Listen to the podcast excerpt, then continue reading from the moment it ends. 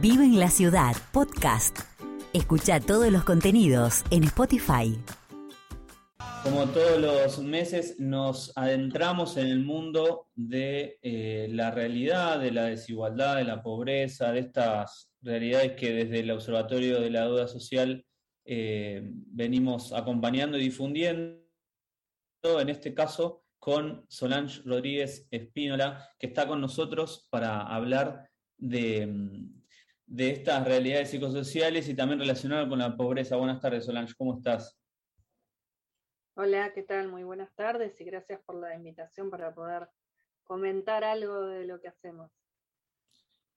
Totalmente. Es, son frases y palabras que a veces no entendemos desde lo técnico, pero sí desde la, desde la realidad. O ¿qué, ¿Qué aporte nos puedes hacer para poder Em, entrar o entender o tener más elementos para poder eh, de alguna manera abordar las realidades en las que estamos. Bueno, em, por ahí no es tan conocido y por eso está bueno traerlo, eh, que desde el observatorio venimos evaluando hace más de 10 años, no solo aspectos que refieren a la pobreza en sí, sino también a condiciones que hacen al individuo, a la persona, en el contexto social en el que estamos. ¿no? Eh, y en ese sentido, dentro de la encuesta tenemos integradas preguntas y pequeñas escalas psicológicas que tratan de dar cuenta de las condiciones emocionales, afectivas, relacionales, psicológicas que impactan en la vida de las personas y que eh, de alguna manera también contribuyen a este desarrollo humano y a este bienestar que promovemos como este, mejor eh, vida eh, y mejor capacidad de, producción, de adaptación, de, proyección en las personas. En este sentido, lo que también nos centramos es en aquellas cosas que notamos como deuda, como déficit, como carencias, como condiciones que nos hacen desiguales también por no lograr esos niveles que serían los óptimos para tener una mejor calidad de vida, desarrollo humano, eh, perspectiva de derechos. En lo que refiere a las condiciones más psicosociales, si las llamamos generalizando, psicológicas, cognitivas, eh, lo que nosotros evaluamos son eh, ciertas características que remiten a sintomatología ansiosa y depresiva, eh, no como trastorno, porque tampoco es un estudio epidemiológico, pero sí tenemos la incidencia de sintomatología ansiosa y depresiva a lo largo de 10 eh, años. Y en este sentido digo porque mm, tenemos una, una casuística súper importante de lo que son poblaciones personas que viven en regiones urbanas eh, y que también podemos marcar ciertas diferencias en lo que ha sucedido a través de lo que fue la pandemia. O sea, como tenemos la medición previa, también pudimos detectar, evaluar este, condiciones que se fueron modificando en función de pandemia. También evaluamos, más allá de sintomatología ansiosa y depresiva, lo que es eh, recursos de afrontamiento al estrés, ¿sí?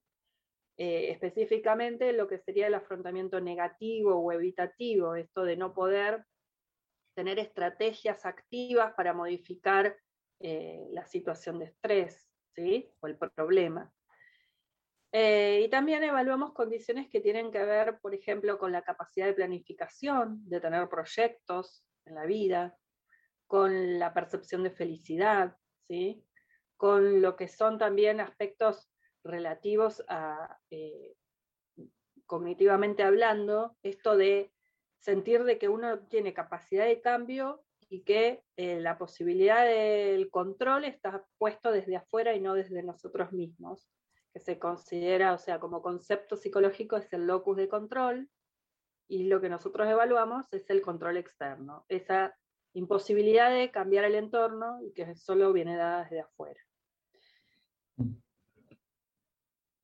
Ahí lo que vimos siempre eh, a lo largo de estos años, y esto es lo más llamativo, es como hay una cantidad de indicadores psicosociales que están totalmente diferenciados y reducidos en lo que es la eh, la condición de vulnerabilidad socioeconómica, laboral y educativa.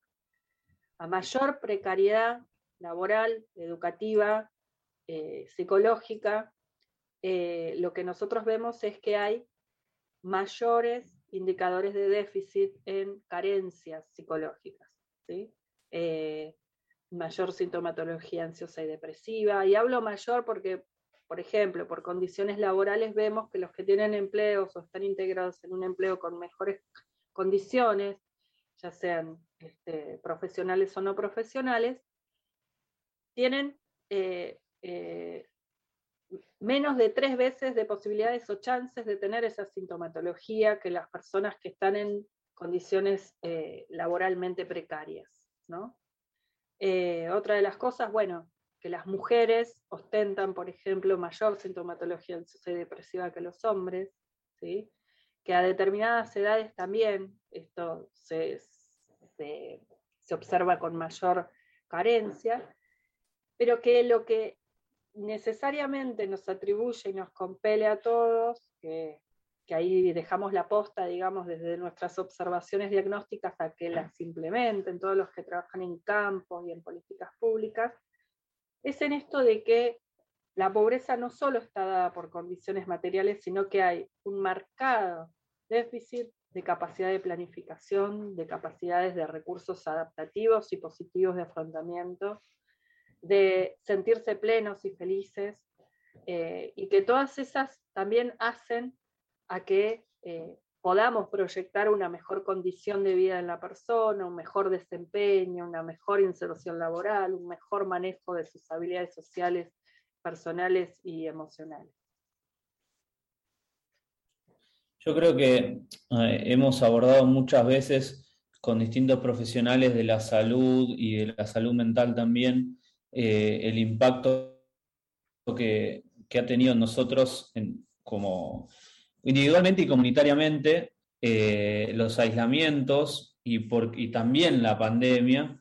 Eh, y seguramente, digamos, más allá de que alguna, un sector de la población tenga más recursos para afrontar estos cambios, esta incertidumbre, eh, las realidades que fueron muy cambiantes en un corto plazo, ¿no? O sea, quizás siempre hablamos, ¿no? Por ejemplo, mediáticamente desde el, desde el 1900 al 2000 no hubo tantos cambios como de los 90 hasta el 2010 o hasta ahora, eh, o desde el 2010 al 2020. Toda esta vertiginosidad en el último año se ha visto por mil y que además ha marcado mucha diferencia eh, en sociales. ¿Cómo pensabas vos, Solange, de que impacta esto en los sectores con menos recursos o sectores que, eh, a, los que esta vertiginosidad del cambio y la tecnología y demás no los, no los alcanza.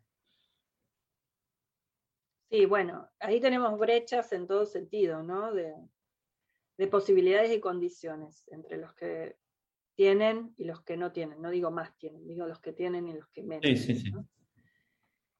Donde, bueno, las brechas van a demostrar, eh, o, estas diferencias que estás marcando van a demostrar, eh, creo que, mayores eh, esfuerzos en determinadas condiciones de las personas que en otras. de repente lo que decíamos, ¿no? el adaptarnos a determinadas cosas, teniendo los elementos, teniendo las condiciones, ha sido mejor, pero para otros no.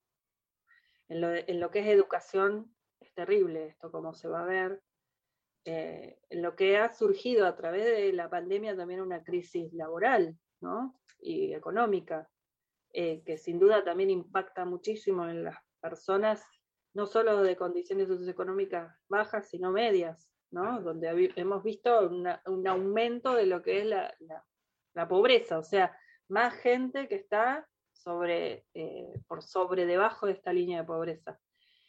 Em, a ver, yo creo que, eh, o sea, nuestros números eh, avalan un poco esto de que no estamos mejor, pero tampoco marcan un deterioro tan marcado como el que podríamos esperar, por ejemplo, en sintomatología ansiosa y depresiva.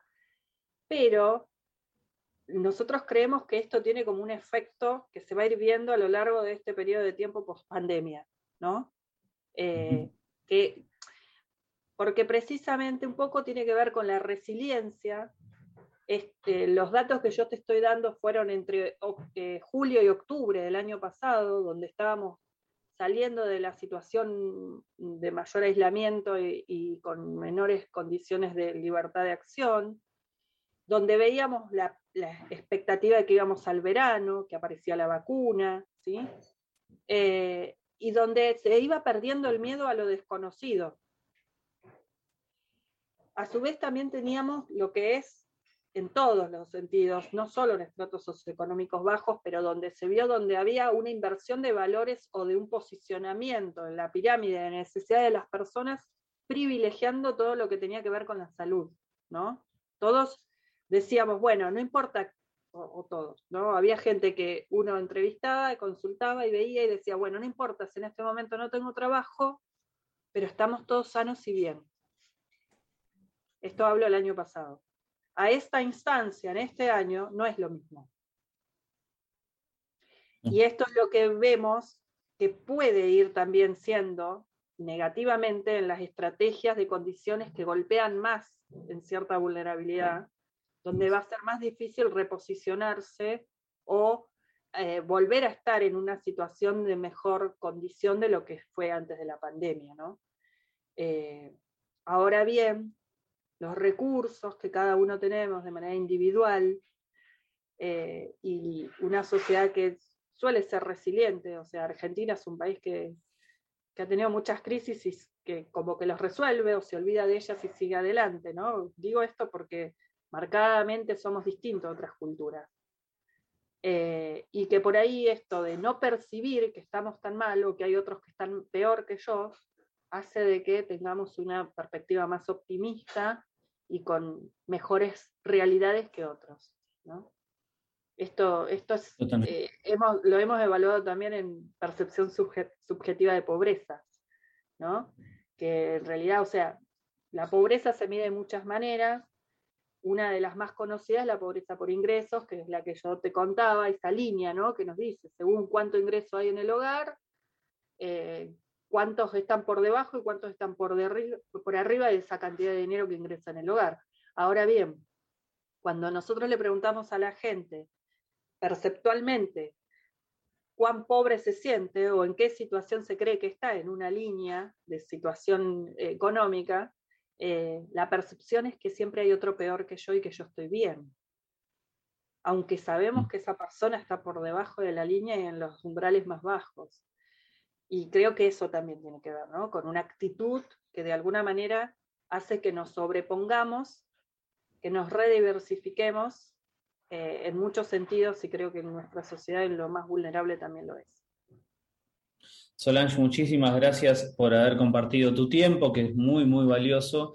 Y nada, abiertos a recibirte todas las veces que quieras eh, y haga falta. No, gracias a ustedes. Acá estamos para lo que necesiten y eh, mucho para hablar, así que cuando quieran. Saludos.